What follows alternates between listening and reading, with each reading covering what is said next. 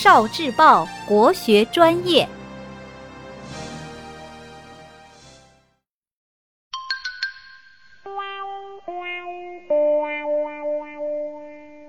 国学小书屋，《笠翁对韵之星星的故事》。牛女二星河左右，参商两曜斗西东。这两句话写了星星的故事。牛女就是牛郎和织女，他们被银河分开，每年的七月七日才能见一次面。参商就是参星和商星。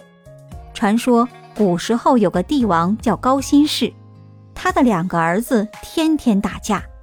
终于有一天，高辛氏生气了，他对哥哥说：“你是哥哥。”你一点儿也不知道礼让和爱护弟弟，我罚你去东方的商丘去主持伤心的祭祀，永远不要回来了。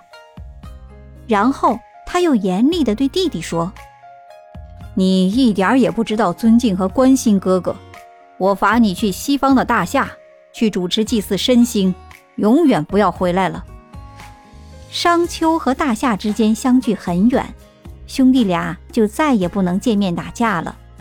而他们祭祀的申星和商星呢？商星在东边，申星在西边。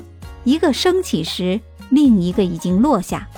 他们是永远不能相见的星星。